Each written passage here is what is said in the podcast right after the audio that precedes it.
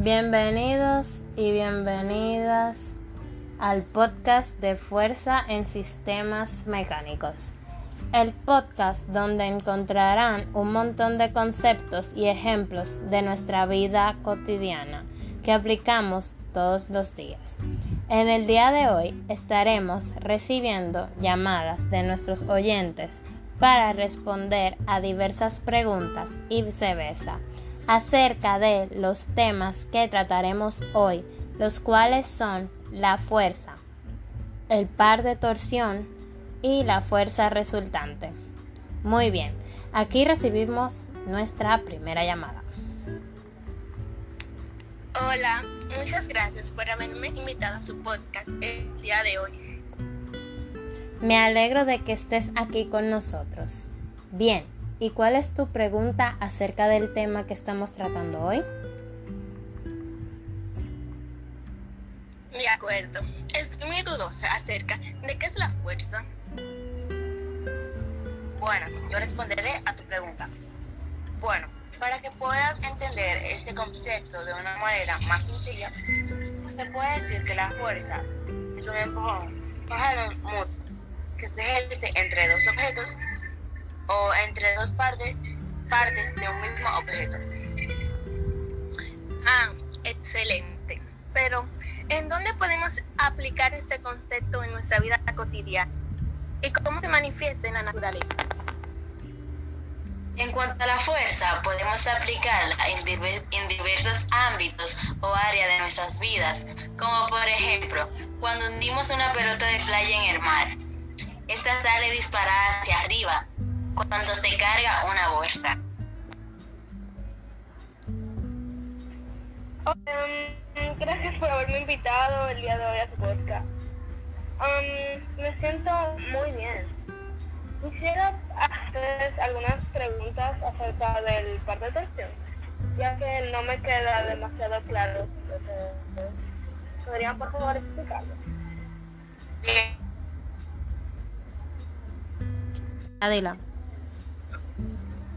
Bien, para dejar más en claro el concepto y puedas entenderlo de una forma más fácil, el par de torsión o torque es una magnitud semejante a una fuerza en el sistema mecánico rotacional. Esta es la fuerza aplicada a un cuerpo a una distancia perpendicular a un eje, tal que se genere en él una rotación alrededor del mismo. Es el efecto giratorio que produce una fuerza aplicada a un cuerpo provisto de un eje. Ah, ¿De acuerdo?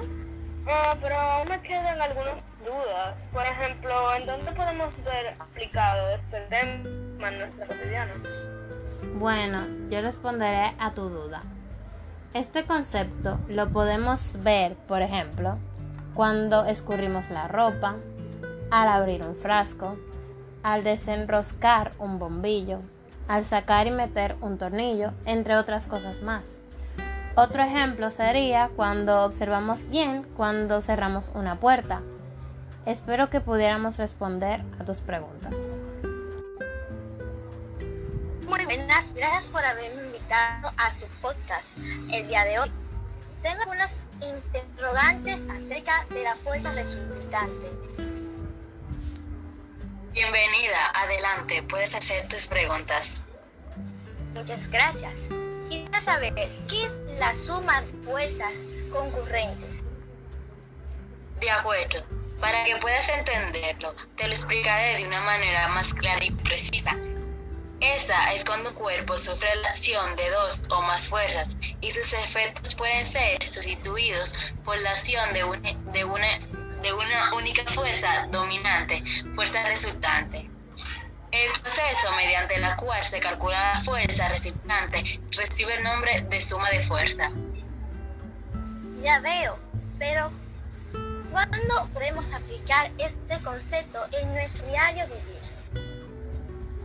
Bueno, podemos encontrar diversas aplicaciones. Por ejemplo, mi hermano y yo cargamos una cubeta de agua de 50 libras. Yo solo puedo levantar 30 y mi hermano 20. La suma de las dos fuerzas es 50, que es la fuerza resultante. Otro ejemplo más sencillo es cuando empujamos un mueble intentando moverlo sobre el piso y no lo logramos. Si el mueble no sale del reposo, o sea, que no aguanta su velocidad, es porque además de la fuerza aplicada por nosotros, existe otra opuesta, la del rozamiento con el piso. En este caso, decidimos que la fuerza está compensada o equilibrada y la resultante de ella o fuerza resultante que es cero.